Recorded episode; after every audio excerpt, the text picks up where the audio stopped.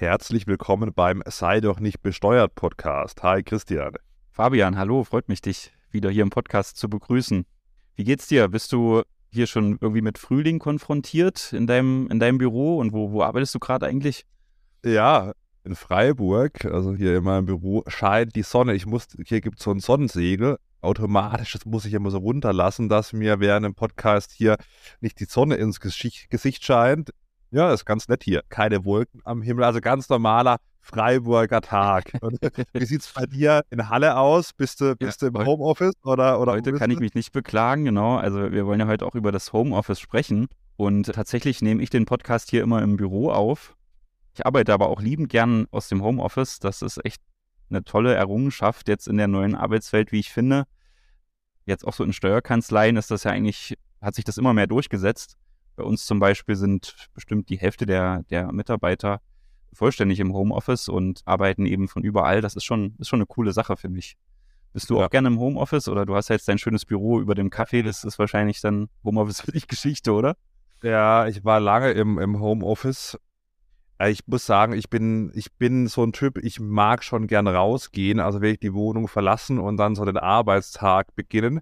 Ich habe aber lange im Homeoffice gearbeitet. Früher noch bei Haufe, ja, da war ja eigentlich geplant, ich bin dauernd im Büro bei Haufe, dann kam Corona, dann sah das anders aus, dann durften wir zum Teil gar nicht ins Büro kommen. Und da habe ich da an meinem IKEA-Schreibtisch, ja, auch so, darf man jetzt, darf man was ich erzählen, ja, sonst kommt so die, die, die Betriebsratspolizei, aber ich bin ja nicht mehr da, ja, dann mit meinem IKEA-Schreibtisch da wahrscheinlich gegen alle ergonomischen Regelungen irgendwie verstoßen und ja, habe dann auch der Start der Selbstständigkeit im Homeoffice gearbeitet, bin jetzt aber mittlerweile seit vergangenem Jahr habe ich ein richtiges Büro und bin auch froh, dass ich wirklich raus kann und dann ins, ins Büro gehen und dann heimkommen kann und dann nicht irgendwie die ganzen äh, Sachen noch da habe. Also ich bin eher ein Freund vom Büro, aber habe lange Zeit Homeoffice gemacht. Aber IKEA-Schreibtisch, wenn man so die steuerliche Rechtsprechung sich anschaut, da geht es ja auch darum, Arbeitsecken, Küchentisch, und so weiter, reicht das auch aus, um ein Arbeitszimmer zu begründen. Da bist du ja eigentlich schon ganz, ganz fortschrittlich. Ich glaube, viele jetzt gerade so in der Übergangszeit, die da gar nicht drauf eingerichtet waren, jetzt zu Corona, hatten dann irgendwie, glaube ich, nicht so ein Glück, einen Ikea-Schreibtisch zu haben. Aber äh, ja, naja. Ja, wollen wir mal darüber sprechen, was denn eigentlich so steuerlich zu beachten ist, wenn man im Homeoffice ist und wie man die Kosten dafür geltend machen kann? Das ist ja eigentlich ein, ein super spannendes Thema, finde ich. Ja, absolut, ja. Wenn wir damit starten, wie das ist, wenn man als Arbeitnehmer in das Homeoffice geht, dann sollten wir unbedingt noch darüber sprechen, wie es ist, wenn man als Unternehmer das macht. Da würde ich euch dann gerne von ein paar Risiken warnen. warnen. Und vielleicht auch noch die Studenten sollten wir auch nochmal beleuchten.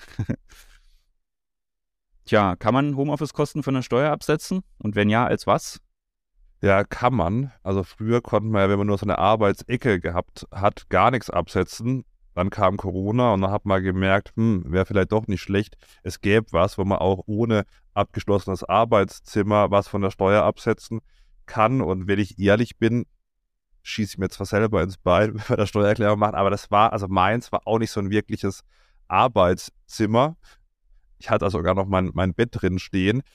Also es muss schon wirklich ein abgeschlossener Raum sein, der wirklich fürs Arbeiten genutzt wird, auch kein Durchgangszimmer und so weiter. Und die Anforderungen sind da durch diverse Urteile auch relativ streng und viele haben eben kein Arbeitszimmer, auch wenn sie es vielleicht steuerlich, aber wenn sie es denken, sondern haben eben ein Homeoffice. Homeoffice bedeutet eigentlich jetzt seit Corona, dass man überall zu Hause arbeiten mhm. kann.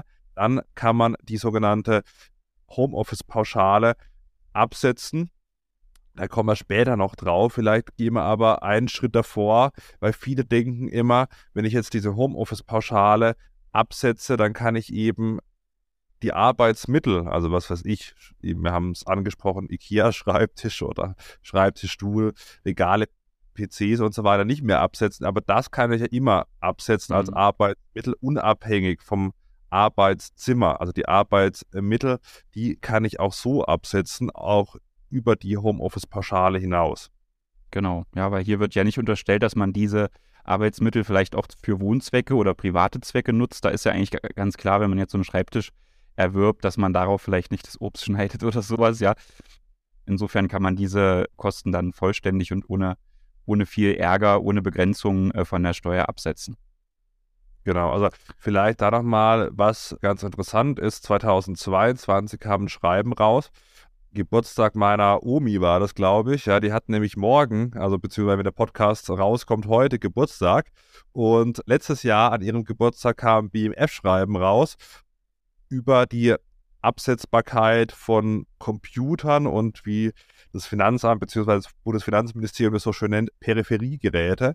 Und da wurde festgestellt, dass eben Computer, also Laptops, aber auch Tablets mit 9 Zoll Bildschirmdiagonale und dann eben Tastatur, Maus und so weiter im Jahr der Anschaffung vollständig abgesetzt werden können. Also wenn man sich beispielsweise 2021 oder 2022 in der Corona-Zeit dann Laptop beispielsweise gekauft hat, kann man den eben im Jahr der Anschaffung, auch wenn man ihn irgendwie im Dezember noch angeschafft hat in dem Jahr, dann in dem Jahr voll von der Steuer absetzen. Und das geht eben über diese Homeoffice-Pauschale. Das heißt, wenn man jetzt Laptop für 1000 Euro beispielsweise angeschafft hat, dann hat man schon mal 1000 Euro Werbungskosten in dem Jahr. Aber beim Arbeitszimmer, ja, mal abseits von der Homeoffice-Pauschale, vielleicht geben wir erstmal, jetzt haben wir einmal geklärt, Arbeitsmittel sind abseits. Vielleicht, vielleicht Arbeitsmittel noch ein Einschub. Was ist denn jetzt, wenn man, bevor, also dann machen wir gerne weiter, aber was ist jetzt, wenn du zum Beispiel einen Job hast, wo jetzt nicht ganz klar ist, ob man diesen Laptop wirklich braucht oder nicht, ja? Da müssen wir vielleicht auch nochmal drauf eingehen. Kann man den dann trotzdem zur Hälfte ansetzen? Weil bei mhm. dem Laptop ist es ja vielleicht schon so, dass man den vielleicht auch privat nutzt zum Netflix schauen oder so. Ja, geht man davor? Mhm. Man muss halt mal erstmal schauen, ähm, wird der Laptop vom Arbeitgeber gestellt? Also zahlt mir der, der Arbeitgeber diesen Laptop, dann kann ich gar nichts absetzen, weil ich hatte keine Kosten. Ist dann so, wenn man den zum Arbeiten braucht, man hat einen Bürojob und arbeitet eben mit dem Laptop, dann ist schon, wie du richtig sagst, die Vermutung schon da, dass man den nicht vollständig äh, absetzen kann. Warum? Weil man eben noch Netflix oder irgendwas anderes drauf schaut. In der Praxis hat sich das so, sage ich mal, rauskristallisiert, dass in der Regel 50 Prozent der Kosten absetzbar sind. Ja, das ist so ungeschriebenes Gesetz, steht auch nirgends, aber wird im Regelfall durchgewogen. Normalerweise müsste man eigentlich so ein Laptop-Fahrtenbuch führen und eben den Anteil ermitteln, der privat ist und de, den Anteil mhm. ermitteln, der eben betrieblich ist. Mittlerweile sind ja viele Berufe digitalisiert, dass man eben so einen Laptop braucht. Klar, wenn es jetzt Berufe gibt, was ich eher vielleicht im handwerklichen Bereich, wo ich auch keine Planungsaufgaben habe, dann kann es schon schwer werden, den abzusetzen.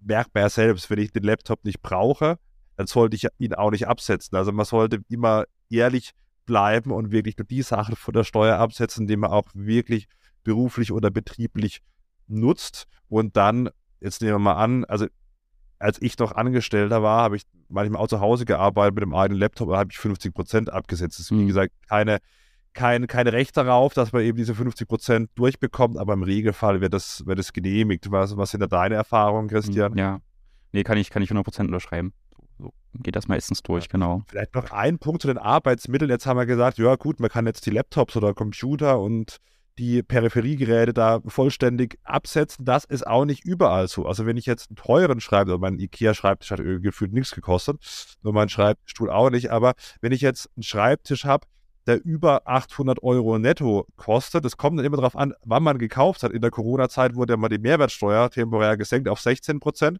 aber normalerweise ist sie bei 19 Prozent, also dann 952 Euro brutto. Dann muss ich den Schreibtisch über, gut, müssen wir mal die AFA-Tabelle schauen, ich weiß gar nicht, ich glaube zwölf Jahre hm. ist da der Standardsatz oder sogar 13, ich weiß es gar nicht. genau, aber ziemlich lange, ja. ne? so lange ja. nicht. nee, nee, nee. Man kann ja auch schneller abschreiben, aber im, im, Regelfall muss man den dann über die Nutzungsdauer abschreiben. Also bei, bei PCs wurde es Gott sei Dank, sei mal, besser geregelt, dass man den sofort absetzen kann. Mhm. Bei so anderen Sachen, die keine geringwertigen Wirtschaftsgüter sind, also mal plump gesagt über 952 Euro kosten, ähm, da kann man oder muss man die Sachen aufteilen und kann dann so einen Schreibtisch, für sich für 2000 Euro, nicht direkt im selben Jahr von der Steuer absetzen. Da gibt es die AFA-Tabellen vom Bundesfinanzministerium. Wir können ja parallel mal googeln, was die AFA von einem Schreibtisch ist. Ich habe jetzt einfach mal so flapsig gesagt, das sind irgendwie 12, 13 Jahre. Ja, 13 Jahre tatsächlich, ja. Genauso wie bei einem Bürostuhl. krass, ja. Also ich weiß nicht, welcher Bürostuhl und welcher, welcher Schreibtisch 13 Jahre genutzt wird.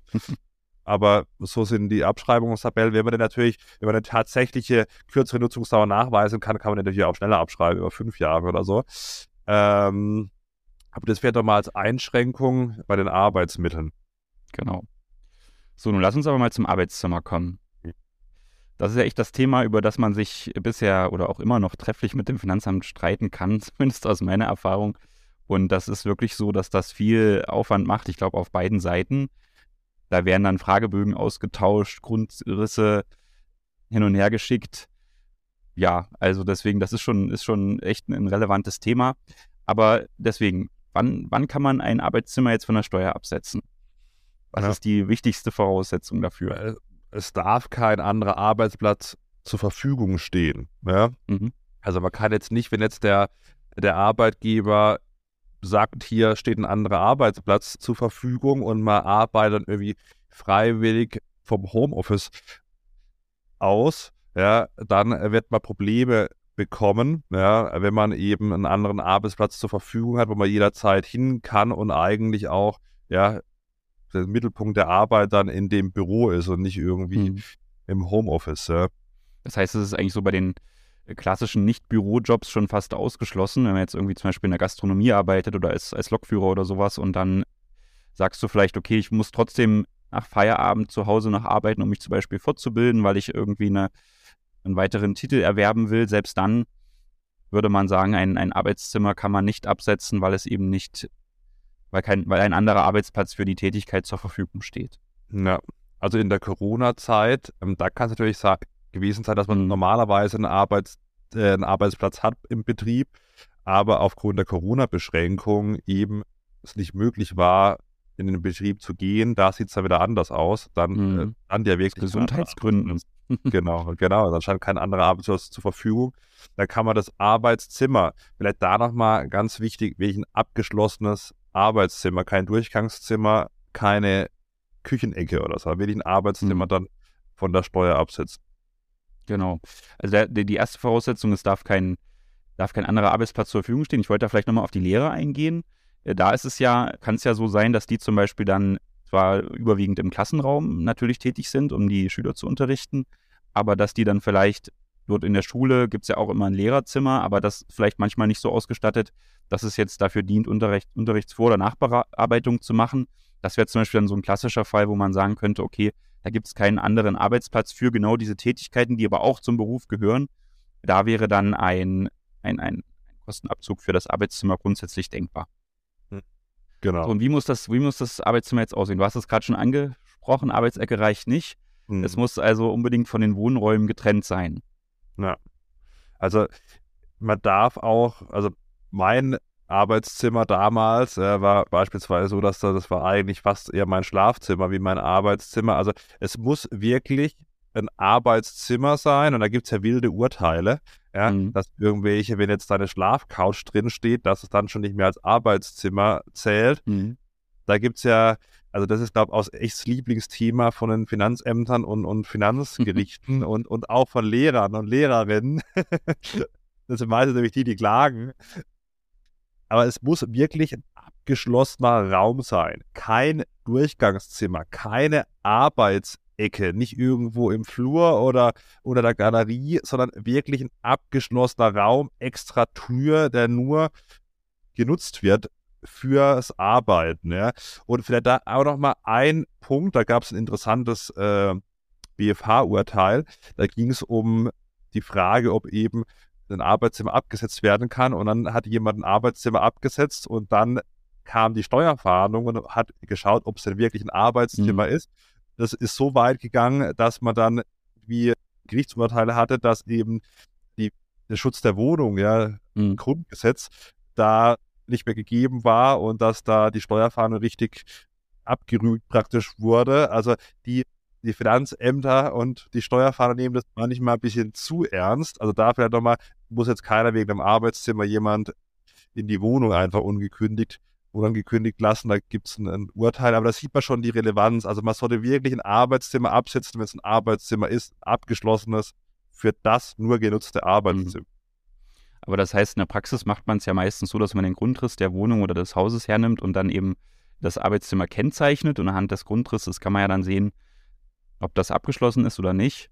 Und also in manchen, in manchen Fällen wird es vielleicht auch noch angefordert, wenn das dann nicht geglaubt wird, dass man eben noch Bilder macht. Ne? Äh, vielleicht von dem Zimmer, das kann sicherlich noch hilfreich sein. Meistens geht es aber auch ohne Bilder durch, wenn die Wohnung groß genug ist, zumindest meine Erfahrung. Ja, wenn man jetzt eben zum Beispiel alleine in einer Dreiraumwohnung wohnt, dann ist klar, okay, ein Zimmer wird sicherlich das Arbeitszimmer sein. Wenn man jetzt in einer Dreiraumwohnung mit zwei Kindern lebt, dann muss man da, glaube ich, schon ein bisschen tiefer in die Kiste greifen, um das glaubhaft zu machen. Genau, und jetzt sind die Fragen, was kann man denn äh, absetzen? Ja? Also, was so vielleicht beim ersten Nachdenken einfällt, ist halt die anteilige Miete. Ja. Für die Wohnung irgendwie, was ich, 1000 Euro und habe ein 20 Quadratmeter Arbeitszimmer drin, dann eben ja, 20 Hundertstel in dem Fall dann für die Wohnung, wenn die Wohnung irgendwie 100 Quadratmeter ist beispielsweise. Genau. Man darf eben jetzt nicht sagen, okay, ja, ich nutze ja auch während ich arbeite die Küche und das Bad und den Flur, deswegen rechne ich das auch anteilig mit rein. Das, das, das klappt nicht. Also es geht wirklich nur das Verhältnis reines Arbeitszimmer zur gesamten Fläche der, äh, der Wohnung. Wie ist es jetzt denn, wenn ich gar nicht zur Miete wohne, sondern im Eigentum, Christian, kann ich dann auch was absetzen? Ja, dann zahlst du ja keine Miete, aber du zahlst ja vielleicht einen Kredit ab und hast mal was bezahlt, um die, um das Haus oder die Einver Eigentumswohnung zu erwerben. dann hast du natürlich die Abschreibung, die fiktiven Abschreibungen, die du dann auf den Kaufpreis berechnen kannst und die könnte man dann statt der Miete steuerlich geltend machen und zusätzlich vielleicht auch noch die anteiligen Kreditzinsen, die man zahlt für, die, für das Darlehen zum Erwerb äh, der Wohnung. Ja, genau. Wie man die Abschreibung berechnet, da haben wir schon eine Folge drüber gemacht in der Vermietung. Ja, müssen wir gerade mhm. Schnell schauen, wann das war. Was für eine Nummer? Das ist schon ein bisschen länger her.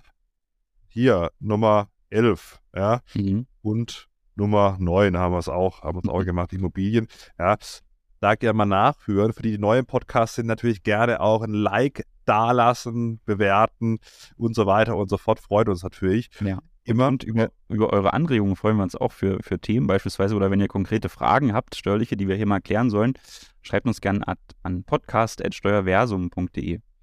Genau. genau. So, ja. kleiner, kleiner Einschub. Kleiner, kleiner Werbeblock muss auch sein, sonst ist es ja werbefrei. Genau, Renovierungskosten, dann eben die Nebenkosten, ja, also anteilig, was weiß ich, mhm. Schornsteingebühren, Grundsteuer, Stromkosten, Heizungskosten, Reinigungskosten sonstige Verwaltungskosten und auch Beiträge zu den Gebäudeversicherungen, inklusive wie Hausrat, Feuerversicherung. Ähm, jo, genau. Was ist jetzt schon ab, ab, absetzbar?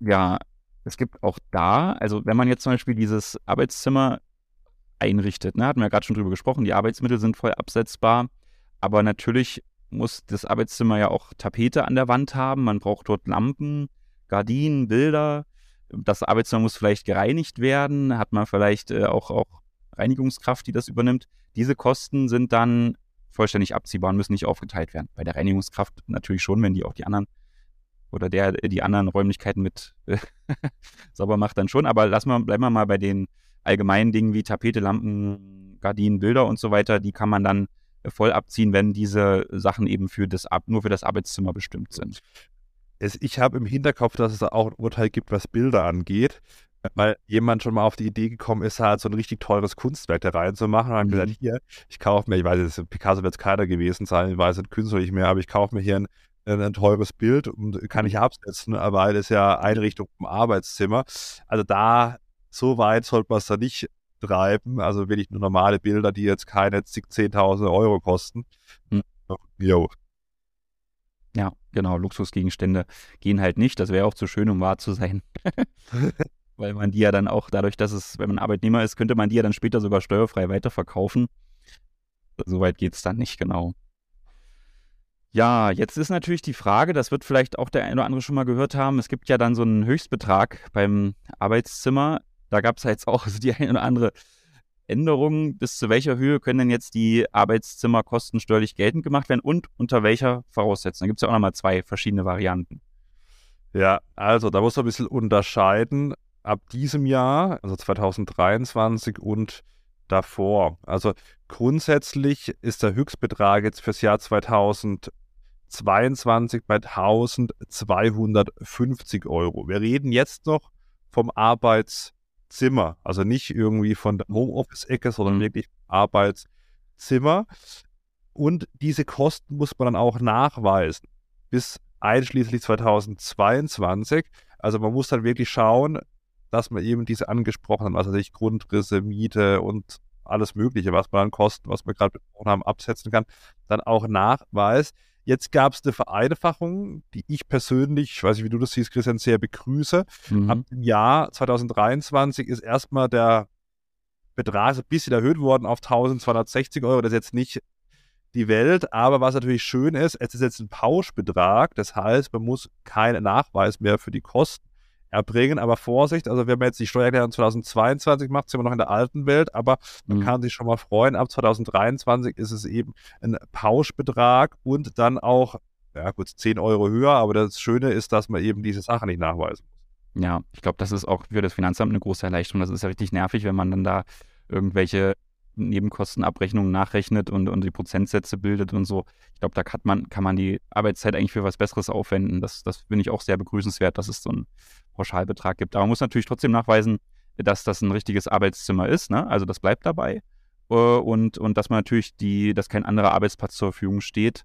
Diese Voraussetzungen bleiben bestehen. Es geht halt nur darum, um die einzelnen Kosten. Die, die muss man dann nicht mehr nachweisen. Absolut. So, jetzt gibt es ja aber trotzdem Fälle, wo die Kosten unbegrenzt steuerlich geltend gemacht werden können, also über die 1260 Euro hinaus. Was, was fällt dir da ein? Genau, also wenn ich wirklich nur die Möglichkeit habe, im Arbeitszimmer zu arbeiten, ja, ja, dass den, also praktisch, dass man nur, nur wirklich im Arbeitszimmer arbeitet, das zu Hause ist, dann kann ich diese Kosten auch über diese Grenze absetzen. Also mhm. über diese 1000. Unbegrenzt letztendlich, ne? weil die genau. 1260 Euro reichen ja vielleicht in vielen Fällen auch gar nicht aus, ne? um dann, wenn die, wenn die und die, auf der anderen Seite, wenn du jetzt wirklich vollständig im Homeoffice arbeitest, da willst du ja auch nicht nur in so einer kleinen, vielleicht ja, in einem kleinsten Zimmer arbeiten, sondern suchst dir vielleicht auch ein größeres aus, dann sind die Kosten natürlich schnell höher. Und das ist dann wiederum auch ganz gut, ja. Und da gibt es ja auch viele Fälle, wo das vielleicht so ist, dass das Arbeitszimmer wirklich die, dass man nur dort arbeitet, vielleicht hin und wieder mal irgendwie auch äh, zu einem Event irgendwo hinfährt, aber dass wirklich beim Arbeitgeber kein Arbeitsplatz zur Verfügung steht. Das ist zum Beispiel auch bei, bei der Vielzahl unserer Mitarbeiter der Fall, die eben wirklich vielleicht mal zur Weihnachtsfeier kommen und ansonsten äh, die ganze Zeit im Homeoffice arbeiten. Die können dann auch den, die vollen Kosten absetzen, zum Beispiel. Da wird natürlich auch von, von Christian persönlich bescheinigt, dass sie nicht ins Büro kommen dürfen. ich habe ich hab so viele Plätze gar nicht. Ich weiß nicht, es sind insgesamt 100 Leute bei Steuerberaten hier tätig und wir haben ja im Büro, weiß ich nicht, 30, 40 Plätze. Also ja, ist ja. wirklich nicht, nicht möglich. Ja, ja. Ja, also da kann man wirklich alles absetzen. Also hat diese, diese Grenze nicht. Aber im Regelfall, das ist eher die, der, der Aussage, die Ausnahme. Normalerweise, wenn man eben ein Arbeitszimmer hat, dann wird man eben bei den 1250 sein. Und dann kann man sich schon mal auf dieses Jahr, auf die Steuererklärung 2023 freuen, die man dann 2024 machen kann. Da wird es dann ein Pauschbetrag von 1260 Euro sein. Jetzt haben wir viel über das Arbeitszimmer gesprochen. Jetzt ist es aber so, die wenigsten, würde ich jetzt mal behaupten, gerade in Großstädten haben ein abgeschlossenes Arbeitszimmer, das sie benutzen, sondern der üblichere Fall ist, man sitzt irgendwie am Küchentisch oder hat so eine Arbeitsecke oder hat zwar irgendwo ein Zimmer, aber das wird nicht nur fürs, fürs, Arbeit, fürs Arbeiten genutzt. Dann kann ich, konnte ich früher, also bis einschließlich 2019, korrigiere mich da gerne, wenn ich falsch ich glaube 2019 mhm. war es, da konnte ich, konnte ich nichts absetzen. Dann kam Corona und da hat man sich entschieden, ja, ab 2020 dann, also ab der Steuererklärung 2020, die ich dann ab 21 machen konnte und immer noch machen kann, dann die sogenannte Homeoffice-Pauschale einzuführen, eben für diejenigen, die kein richtiges Arbeitszimmer haben, entweder in der häuslichen Wohnung, ähm, genau, oder wenn man eben, also als Arbeitnehmer oder auch für Unternehmer, kann man das auch nutzen. Das waren 5 Euro am Tag bis zu 120 Tage pro Kalenderjahr oder pro Wirtschaftsjahr. Und jetzt wurde diese Tagespauschale erhöht auf 6 Euro. Also mhm. höchstens, aber höchstens auch diese 1260 Euro. Das sind umgerechnet 210 Tage, die man jetzt 2023 von der Steuer absetzen kann. Aber vielleicht gehen wir nochmal, weil wir sind ja gedanklich noch im Jahr 2022 bei der Steuererklärung, gehen wir da mal drauf ein. Vielleicht zum Verständnis, Christian.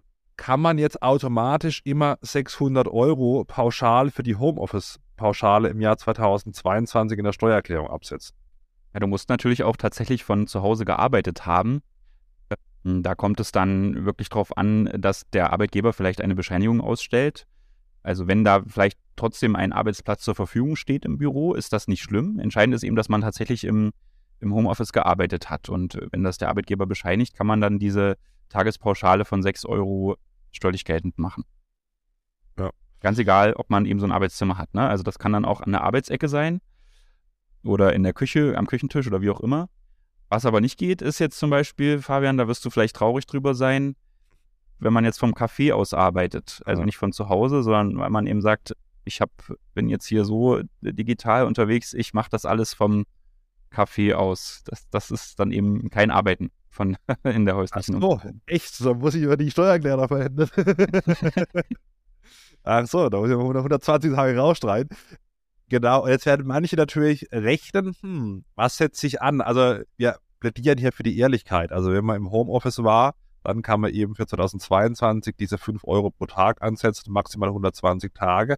Jetzt könnte man trotzdem rechnen, hm, vielleicht 20, ich fahre vielleicht 20 Kilometer zur Arbeit, dann sind es 30 mhm. Cent den Kilometer schon 6 Euro. Setze ich mal besser den Fahrtweg an. Also wir wollen hier keinen motivieren, das dann so zu machen. Man muss dann wirklich ehrlich bleiben, aber in der Theorie ist es zumindest mal so, dass man dann bei 20 Kilometer zur Arbeit schon diesen Betrag dann übersteigt um, um 1 Euro. 2023, ich habe schon mal angesprochen, gelten 6 Euro, also ein bisschen, bisschen mehr, dann wäre das das gleiche wie ein 20 Kilometer Arbeitsweg, Hinweg wohlgemerkt, also muss man dann natürlich noch zurückkommen, also insgesamt fährt man 40 Kilometer. Es lohnt sich schon eher, dann im Homeoffice zu sein und es lohnt sich auch deswegen, einmal 210 Tage absetzen kann. Das ist ja fast ein gesamtes Arbeitsjahr. Mhm. Und aber wie gesagt, ab 2023, das kann man erst in der Steuererklärung 2024 machen. Wenn jetzt jemand 2022 gerade die Steuererklärung macht, dann nur 5 Euro am Tag, maximal 120 Tage.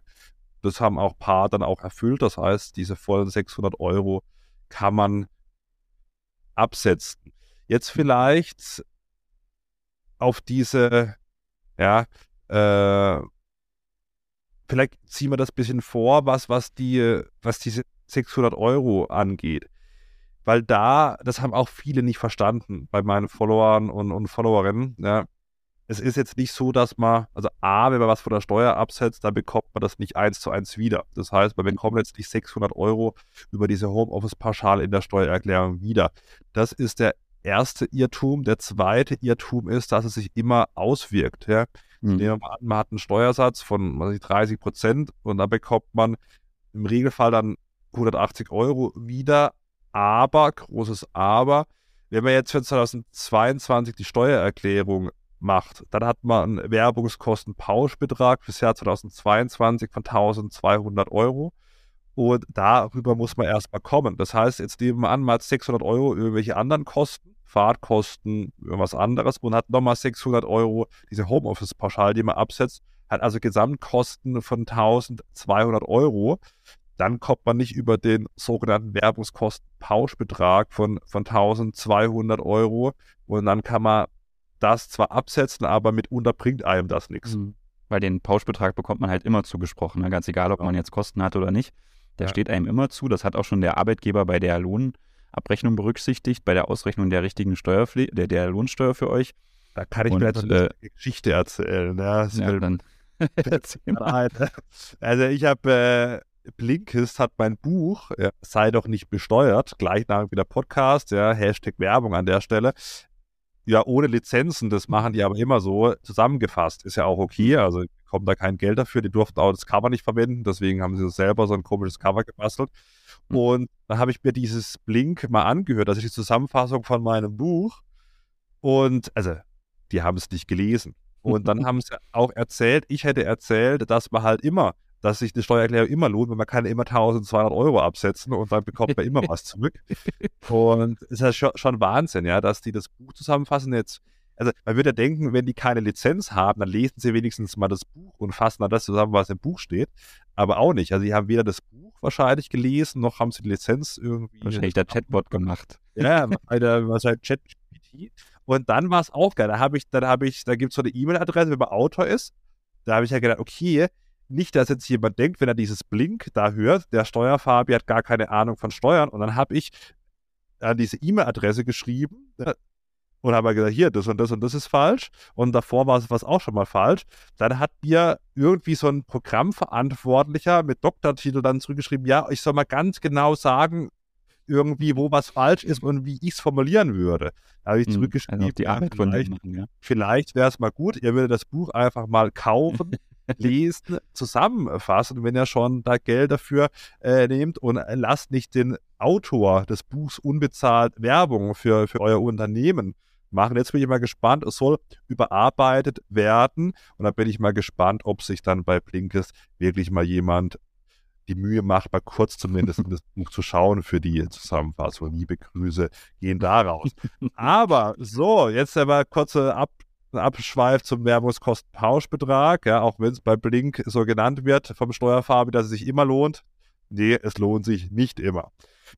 Genau. Fabian, Steuern sind ja auch dafür da, um zu steuern, also um die Verhaltensweisen der Steuerpflichtigen irgendwie anzupassen.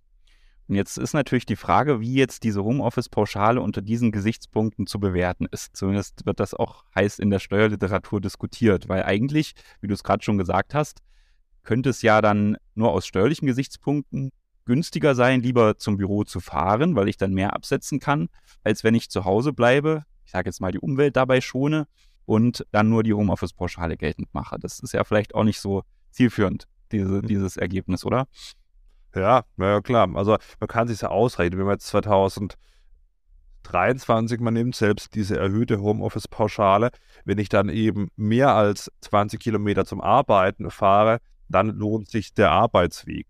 Mhm. Klar, rein wirtschaftlich ist es immer noch besser. Ich bin im Homeoffice, weil wenn ich jetzt wie 21 Kilometer zum Arbeiten fahre, ich muss natürlich trotzdem noch das Benzin tragen und diese 30 Cent, mhm. beziehungsweise ab dem 21. Kilometer dann 38 Cent, den Kilometer. Das deckt auch nicht meine Kosten. Also wer einmal mit seinem Auto in der Inspektion war und mal neue Sommerreifen drauf machen musste, der weiß, dass das wahrscheinlich nicht diese 30 Cent dann alles abdeckt. Aber in der Theorie ist es zumindest mal so, dass es sich halt eher lohnt, dann die 21 Kilometer zur Arbeit zu fahren. Hat man mehr Werbungskosten wie die Homeoffice-Pauschale.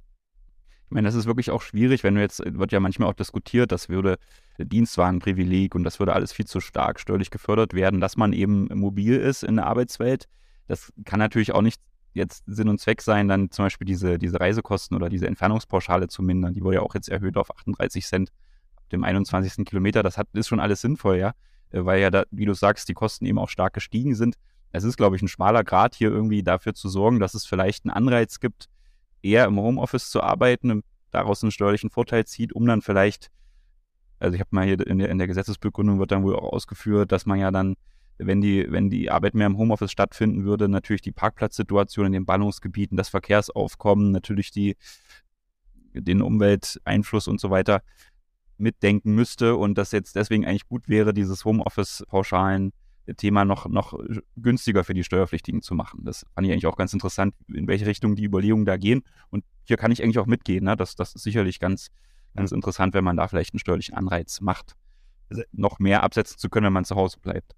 Ich meine, das, das Hauptproblem, was wir gerade schon angesprochen haben, ist, dass es eben in den Werbungskostenpauschbetrag eingerechnet wird. Mhm. Ne? Es kann ja sein, man ist da wirklich, was weiß ich, 200 Tage im, im Homeoffice, hat also da wirklich schon ordentliche Kosten und es kann sein, dass sich das nicht steuerlich auswirkt, weil es eben mhm. über den Werbungskostenpauschbetrag, also eigentlich heißt er Arbeitnehmerpauschbetrag, ja, das schon abgegolten ist. Von dem her, ja, also meiner Meinung nach, sollte man das zusätzlich, ja, machen mhm. zum, also zum Arbeitnehmerpauschbetrag. Mhm. Wobei natürlich, wenn jetzt wieder die die Pflegekräfte oder so dir dann im Vergleich an anschaust, die eben nicht ins Homeoffice können, das ist ja sowieso irgendwie auch ungerecht, ne? dass, dass viele Bürojobs dann von zu Hause erledigt werden können und in diesen Branchen muss man eben dann natürlich ins Krankenhaus oder in die, ins Pflegeheim. Da ist natürlich die Frage, wie, wie wirst du dem dann gerecht, ja? Dass, mhm. dass da natürlich keine, keine Benachteiligung stattfindet. Da mal die, die Pendlerpauschale erhöht. also, jetzt wird es ja sehr politisch, ja. Soll mal wieder back to the roots gehen. Also es können ja immer noch Kosten äh, neben der Homeoffice-Pauschale abgezogen werden, ja. Beispielsweise für Arbeitsmittel haben wir schon angesprochen, mhm. also mein IKEA-Schreibtisch oder der Bürostuhl oder eben, wenn man eben die, den Laptop selbst gekauft hat. Aber auch Telefon- und Internetkosten beispielsweise sind noch äh, abziehbar, also die ist nicht in dieser Homeoffice-Pauschale mit drin. Das geht also auch noch. Ja. Mhm. Genau. Fabian, das war jetzt der Teil für die Arbeitnehmer. Was hast du da noch was zu ergänzen? Ansonsten würde ich noch mal kurz auf die Studenten und natürlich auf die Unternehmer eingehen wollen. Mir fällt jetzt nichts mehr ein für die Arbeitnehmer. Ja. Wir können gern nochmal. Vielleicht noch ein kurzer Abstecher zu den Studenten, weil, also ich habe als Student auch viel von zu Hause natürlich gemacht. Viele waren ja, sind ja so, die gehen dann immer in die Bibliothek und so. Das, das war überhaupt nicht mein Ding. Ich habe auch viel von zu Hause gemacht. Und da stellt sich natürlich auch die Frage, kannst du das dann äh, steuerlich abziehen? Und da sollten wir auch mal kurz drauf eingehen als Student hat man ja meistens noch keine Einnahmen. Wie sieht es denn da eigentlich aus? Kann man das trotzdem irgendwie nutzen? Ja gut, wenn man jetzt direkt nach dem Abitur irgendwie mit einem Bachelorstudium, das ist ein Standardfall, anfängt, dann kann man ja nur die Sonderausgaben geltend machen, bis zu 6.000 Euro pro Jahr. Und das ist dann so, dass man, ja, dass sich das steuerlich nicht auswirkt. Also die kann man nicht mitnehmen, ne? In der, in genau, die kann man, da kann man keinen Verlustvortrag machen und dann, wenn man einen richtigen Job hat, das irgendwie dagegen rechnen. Anders sieht es dann aus, wenn man jetzt Bachelorstudium gemacht hat und dann macht man nochmal ein separates Masterstudium, ist also im Zweitstudium drin. Mhm. Dann kann man schon Werbungskosten geltend machen. Also im Gegensatz zu den Sonderausgaben sind die dann auch über einen Verlustvortrag dann in den Folgejahren auch äh, nutzbar.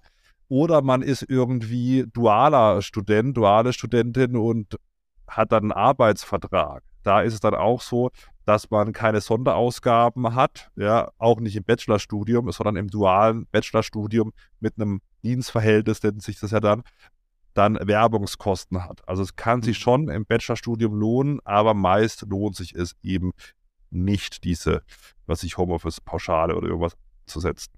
Mhm, ja, aber wenn doch, macht es halt schon Sinn, dann für jedes Jahr, in dem man, wenn man jetzt im Zweitstudium ist und eben Kosten für das Homeoffice hatte oder dann ja eigentlich nur jetzt die nicht mehr nachweisen braucht, also auch die Pauschale anwenden kann, hm, dass man dann eben sagt, okay, lass die mir hier immer als vorweggenommene Werbungskosten als Verlust erklären, mach das vielleicht vier, fünf Jahre lang. Manche studieren auch länger, ich weiß nicht, ja. Und dann kannst du natürlich, wenn du ins Berufsleben startest, mit diesem schönen Verlustvortrag erstmal deine ersten Einkünfte verrechnen und man zahlt dann vielleicht im ersten Jahr fast keine oder ganz wenige Steuern nur weil man eben die ganzen Verluste aus der Studentenzeit angesammelt hat und dann verrechnen kann. Sollte man genau. zumindest im Hinterkopf behalten. Genau, genau. So, Unternehmer. Eieiei. Für Unternehmer gelten ja eigentlich diese ganzen Grundsätze, die wir gerade besprochen haben, also Arbeitszimmer und Homeoffice-Pauschale grundsätzlich auch. Ich will da mal noch einen Einschub machen, dass bei manchen Freelancern oder Unternehmern da ist das ja auch so fließend, dass man zwar sagt, okay, ich arbeite hier im, im Homeoffice, aber zusätzlich habe ich in meinem Arbeitszimmer, da gibt es vielleicht auch Publikumsverkehr, da empfange ich mal einen Kunden, ja, da gibt es vielleicht sogar einen Besprechungstisch. Das ist dann zwar auch in meiner Wohnung, aber hier findet Publikumsverkehr statt. Oder auch man, ich habe vielleicht Mitarbeiter, die dann in meiner Wohnung, in meinem Arbeitszimmer mitarbeiten, soll es auch geben. Und es gibt vielleicht auch die Fälle, wo das Arbeitszimmer dann nicht nur für büromäßige Arbeiten dient, sondern auch beispielsweise als Warenlager, als Werkstatt oder jetzt hier für die Influencer auch ganz interessant, als Tonstudio oder als Videostudio. Ähm, wenn das der Fall ist, dann ist es auch äh, möglich, dass man die Kosten für das Arbeitszimmer unbegrenzt abzieht. Ne? Also über diese 1260 Euro hinaus. Das ist vielleicht das Erste, was man mal erwähnen sollte. Dass man sich mal, dass man mal schauen sollte, ob man vielleicht noch weitere Tätigkeiten da macht, außer Bürotätigkeiten. Okay. So, ansonsten, Fabian, manchmal kann es ja auch besser sein, dass man dann als Unternehmer das Arbeitszimmer nicht beim Finanzamt geltend macht, als Einzelunternehmer zum Beispiel oder auch als Personengesellschaft. Ja, also es kann natürlich sein, wenn man, wenn man das mal verkaufen möchte, mhm. also das Haus, dann ist es ja so beim privaten Veräußerungsgeschäft, also wir jetzt sehen wir mal, ich habe ein Haus und, und verkaufe das Haus dann, da ist es dann eben so, dass im Privatvermögen diese Wertsteigerung, wenn ich ausschließlich selbst drin gewohnt habe, jederzeit steuerfrei sind. Also wenn ich ausschließlich selbst drin gewohnt habe, kann ich, wenn ich das Haus verkaufen möchte, das jederzeit auch mit Zugewinn beziehungsweise mit, mit der Wertsteigerung verkaufen. Und das, da kann eben zu Problemen führen, wenn man das eben betrieblich nutzt, weil da muss man diesen betrieblich genutzten Anteil eben rausrechnen und kann nicht mehr das gesamte Haus eben steuerfrei mhm. verkaufen. Weil eben dieser, das, das kommt zustande, weil dieser, weil dieser Arbeitszimmeranteil dann bei dem Einzelunternehmer in der betrieblichen Steuererklärung als Betriebsvermögen erfasst werden muss. Weil er ja, deswegen macht man ja die Kosten geltend, weil man eben ja gegenüber dem Finanzamt signalisiert, ich brauche dieses Arbeitszimmer um meine betriebliche, berufliche Tätigkeit zu erfüllen. Und damit wird dann eben auch der Teil des Hauses im Betriebsvermögen erfasst. Das ist vor allem relevant, wenn man ähm, eben selbst Eigentümer der Immobilie ist. Als Mieter ist das nicht so schlimm. Da kann ja nichts erfasst werden im Unternehmen, Unternehmensvermögen, aber äh, eben wenn man Eigentümer ist der, der, des Hauses oder der Eigentumswohnung, in der man dann auch arbeitet. Das ist, das sollte man immer so ein bisschen im Hinterkopf behalten, wenn man dann vielleicht doch die die Immobilie früher oder später verkaufen will, dass man vielleicht damit gar nicht erst anfängt, das, das steuerlich geltend zu machen. Also rein theoretisch müsste man es natürlich, wenn man da tatsächlich auch arbeitet. Ähm, aber das ist natürlich auch wieder ein, ein, großer Aufwand, dann den Einlagewert zu ermitteln und den Entnahmewert zu ermitteln. Ne? Also immer die Grundstückswerte dann auszurechnen ja, also deswegen, das, das muss man auf jeden Fall im Hinterkopf behalten, wenn man das Arbeitszimmer als Unternehmer geltend macht. Aber es ist ja noch so eine Ausnahme, ja? Ja, ja, die Freigrenze, ja. Oder die, ja, ist eine Freigrenze, genau. Die ist jetzt auch nicht so groß, ne? Also, mh, hm, das ist im Paragraphen 8 ISTDV, wen das interessiert. Wenn das Arbeitszimmer nicht mehr als einen Fünftel des Wertes des Grundstücks ausmacht und, also beides muss, muss zusammen vorliegen und nicht mehr als 20.500 Euro beträgt. Ja. Also man würde ja dann auch sagen, hier Haus, was weiß ich, 200 Quadratmeter, davon 20 Quadratmeter Arbeitszimmer, das sind dann also 10 Prozent bei 20 ja. Quadratmeter von 200, das wäre unter ein Fünftel, das wäre noch okay, aber das darf dann trotzdem nicht mehr als 20.500 Euro betragen. Das ist natürlich jetzt bei den hohen Grundstückspreisen oft. Da muss man schon in Halle wohnen. du, ich wohne ja hier auch noch zur Miete. Das liegt auch daran, dass die Grundstückspreise ja auch so teuer sind. Ja, echt? Also Genau. der, der, Ost leider nicht mehr ah, das alles witzig. Okay. Ja, also das ist ein, ein, Thema, aber was noch fast ein spannenderes Thema ist, ja. wenn man eine GmbH hat oder eine UG oder eine andere Kapitalgesellschaft, hm. da muss man schon ordentlich aufpassen, wenn man eben beispielsweise ein Arbeitszimmer an die Gesellschaft, an die GmbH beispielsweise vermietet. Und ja, also da kann es zu ganz anderen Problemen führen. Stichwort Betriebsaufspaltung. Mhm. Vielleicht da ein, zwei Sätze dazu. Da müssen ja zwei Voraussetzungen erfüllt sein, dass so eine Betriebsaufspaltung vorliegt, Christian. Ja, für die Betriebsaufspaltung muss die sachliche und die personelle Verflechtung gegeben sein. Die, die personelle Verflechtung ist in der Regel gegeben, wenn der GmbH-Gesellschafter die GmbH beherrscht, also mehr als 50 Prozent der Anteile hält. Das ist so bei den klassischen Einmann GmbH ist natürlich dann der Fall, ja, da hält der Gesellschafter meistens ja sogar 100 Prozent. Und wenn der dann noch der GmbH eine wesentliche Grundlage für den Betrieb überlässt, dann ist eben auch diese sachliche Verflechtung gegeben. Und so eine wesentliche Betriebsgrundlage kann eben auch vorliegen, wenn der Gesellschafter seiner GmbH das Arbeitszimmer überlässt. Zumindest dann, wenn das Arbeitszimmer das einzige oder die, die einzige Möglichkeit ist für die GmbH, irgendwelche kaufmännischen, organisatorischen ja, Geschäfte und Räumlichkeiten zu entfalten. Also ja, wenn man, das ist ja ein klassischer Fall, man gründet eine GmbH, startet vielleicht erstmal, hat noch kein Büro angemietet und sagt eben, okay, der, der, den Firmensitz, den lege ich an meinen Wohnort. Gibt es viele Fälle, wo das erstmal so läuft, um natürlich Kosten zu sparen. Das Problem ist dann an der Stelle, wenn man dann eben mehr als 50 Prozent der GmbH-Anteile hält, dass dann eigentlich, zumindest ist die Rechtsprechung so, eine Betriebsaufspaltung vorliegt. Und mhm. die kann richtig teuer werden später mal. Ja, also äh, Das Problem ist halt, dass, dass das erstmal viele nicht kennen und zweitens ist es auch, glaube ich, schwer zu verstehen. Mhm. Es entsteht dann ein fiktives neues Unternehmen. Ne? Also, das ist für diejenigen, die sich noch nie mit Steuern befasst haben oder wenig mit Steuern befassen, unfassbar schwer zu verstehen. Also, man begründet praktisch ein neues Unternehmen, ohne dass man was macht. Also das Finanzamt sagt dann, wenn diese personelle sachliche Verflechtung vorliegt, gibt es ein neues Unternehmen. Die Anteile werden dann Betriebsvermögen, es unterliegt dann der Wertsteigerung, ja, und so weiter und so fort. Und da muss man schauen, immer wenn man eben die GmbH oder der andere Kapitalgesellschaft beherrscht eine wesentliche Betriebsgrundlage, muss jetzt nicht nur ein Gebäude oder ein Arbeitszimmer sein, ja, kann auch eine Maschine oder sowas sein, die man vermietet aus einem Privatvermögen beispielsweise, kann es sein, dass eben so eine Betriebsaufspaltung kommt? Und das ist erstmal nicht so schlimm. Interessant wird es dann, wenn die Betriebsaufspaltung vielleicht ungewollt, ja, beendet wird. Jetzt nehmen wir mal an, genau. was weiß ich, ich habe zwei Mann GmbH, der Fabi und der Christian. Und der Fabi hat 60 Prozent an, an der GmbH und vermietet jetzt sein Arbeitszimmer als wesentliche Betriebsgrundlage an die GmbH. Und irgendwann sagt der Fabi, er will aber ein bisschen kürzer treten und Christian kauft ihm dann irgendwie äh, 20 Prozent der Anteile ab, beherrscht dann die GmbH, weil er 60 Prozent der Anteile und Stimmrechte hat.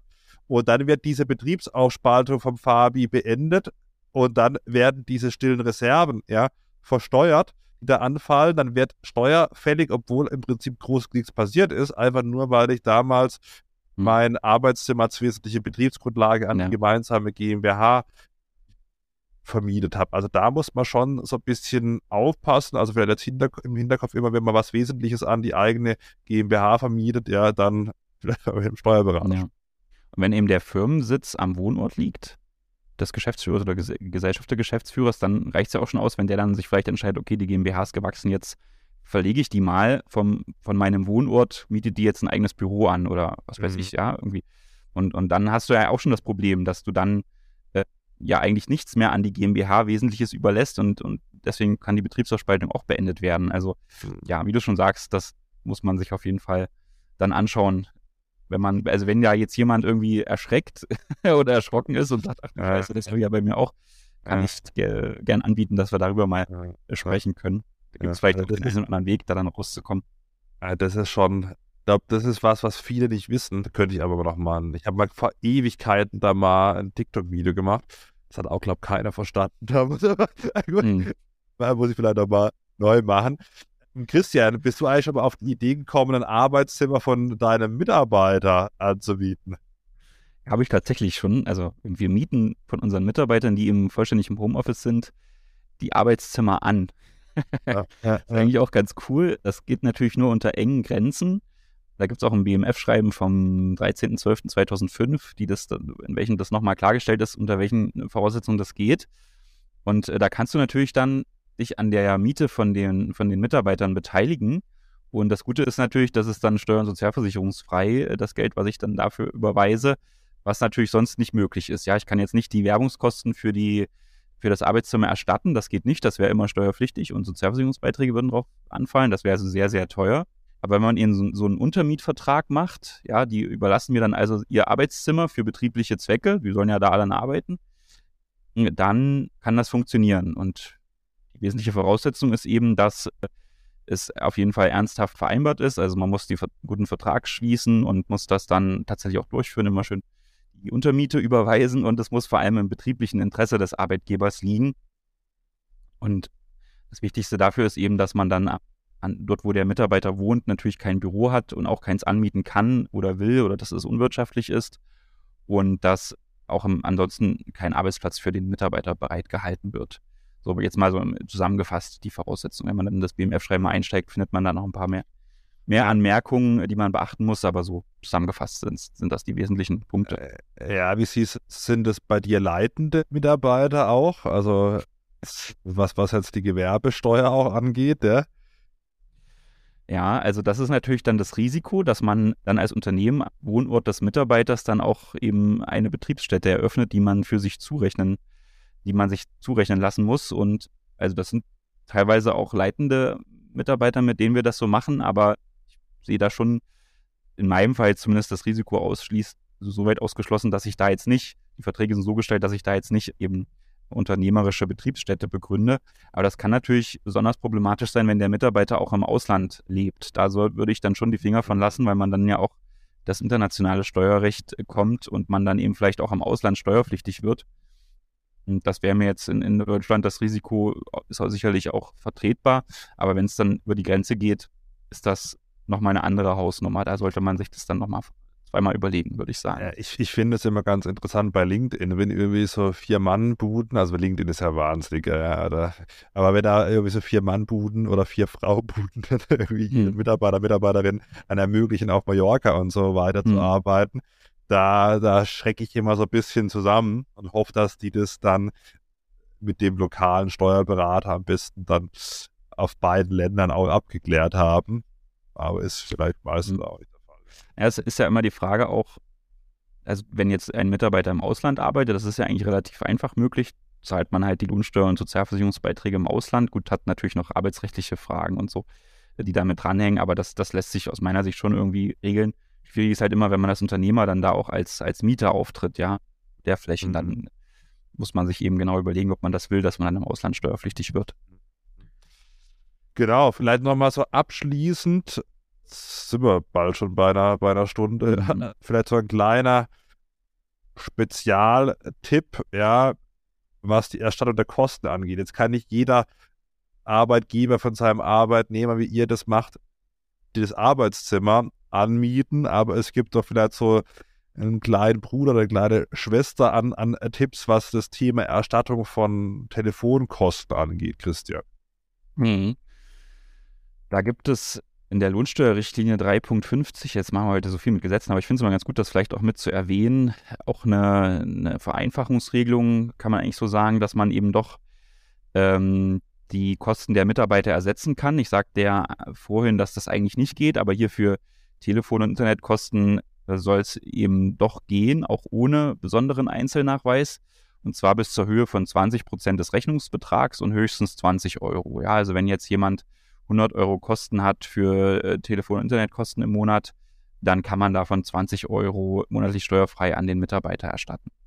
Es gibt übrigens ein interessantes, jetzt veröffentlichtes BFH-Urteil, wenn der Arbeitgeber zu einem fiktiven Preis das Smartphone von seinem Arbeitnehmer abkauft, was er sich für einen Euro, und dann das in betrieblichen, in der betrieblichen Sphäre hält, kann er dann, das ist auch geregelt, im Einkommensteuergesetz dann für die betrieblichen Arbeitgebergeräte die ganzen Kosten erstatten, also 100 Prozent der Flatrate beispielsweise für, keine Ahnung, 100 Euro, ja. Und das ist kein Gestaltungsmissbrauch, auch wenn man die Geräte für 1 Euro vom Arbeitnehmer abkauft. Das hat der Bundesfinanzhof jetzt entschieden. Auch ganz mhm. interessant, ja. Mhm. Ja, wir haben ja schon mal darüber gesprochen, als du dir das iPhone 14 gekauft hast, irgendwie einer der ersten Folgen von uns mit dem Telefon für die Mitarbeiter oder das Handy, Smartphone, ist, glaube ich, echt, echt eine gute Sache, weil das ja sehr teuer sein, werden kann mittlerweile und wenn das der Arbeitgeber kauft, gibt es da viele viele Vorteile. Ja, also wenn man es einfach steuerfrei an die Mitarbeiter überlassen kann oder jetzt eben diese Gestaltung stimmt, die du angesprochen hast, auch echt interessant. Habe ich mich da gar nicht intensiver mit beschäftigt. Ja. Vielleicht mal machen. Ja, wisst ja. Deswegen gibt es den Podcast. Wunderbar. Also heute haben wir einiges, einiges gelernt. Ja, erstmal was ist ein Arbeitszimmer, was ist keins, ja, wenn ich keins habe, wie kann ich die Kosten absetzen, vielleicht auch ein bisschen mehr als die Homeoffice-Pauschale, was muss man als studierender Unternehmer und so weiter beachten, bis hin zu diesem neuen BFH-Urteil, wo selbst der Christian ja noch ein bisschen was mitnehmen konnte. Ja, ich werde halt für 1 Euro Smartphones kaufen. Ja, ja, ja, ja, ja. Ich habe schon, ich habe schon, ich habe schon, ich habe schon Video in der Pipeline, ja. ja okay. Sehr, gut. Sehr gut. Ja, wunderbar. Also, Christian, jetzt haben wir mal ja. wirklich sind wir einen Ritt durch Arbeitszimmer und, und Homeoffice gegangen. Äh, wenn du jetzt nichts mehr hast, würde ich so langsam die Folge schließen. Vielleicht einen kleinen Aufruf, wenn ihr jetzt aus der Steuerbranche seid und gerade auf dem Weg zur Arbeit seid und euch das nervt, dass ihr mal ins Büro laufen müsst und ihr vielleicht auch gerne im Homeoffice arbeiten wollt, schaut doch mal euch gerne unsere Stellenanzeigen an bei steuerberaten.de. Wir sind ja, wie gesagt, auf das Thema spezialisiert, ja, und, und freuen uns über tatkräftige Unterstützung gerne aus dem Homeoffice. Das funktioniert aus meiner Sicht echt tadellos. Hashtag Werbung Genau. an der Stelle. Und sondern sage ich mal, kauft mein Buch, sei doch nicht besteuert. Das sind sehr gut. Was ist das dann? Ein Arbeitsmittel? Kann, kann ja zumindest, kann, können das Werbungskosten sein, anteilig, ne? Hast ja auch viel zur Anlage N und so weiter ausgeführt, also auch aus steuerlichen Fach-. Fachliteratur, Christian, da gibt es ein BMF-Schreiben, Steuerliteratur bei den sonstigen Kosten, ja, ist äh, bis zu einem Betrag von 100 Euro insgesamt ohne Aufteilung der Kosten möglich. Da das Buch 14 Euro kostet, kann man das abgesegnet, wenn man sonst vielleicht nur noch ein paar Euro Gebühren hat für die Steuersoftware, kann man das Buch vollständig von der Steuer absetzen. Wenn das mal keine, keine Motivation ist, ja. Also, in diesem Sinne, Christian. So, Schluss mit Werbung jetzt, ja. Das wird Werbung. Woche, ja. mach's gut. Ciao, ciao. ciao. ciao.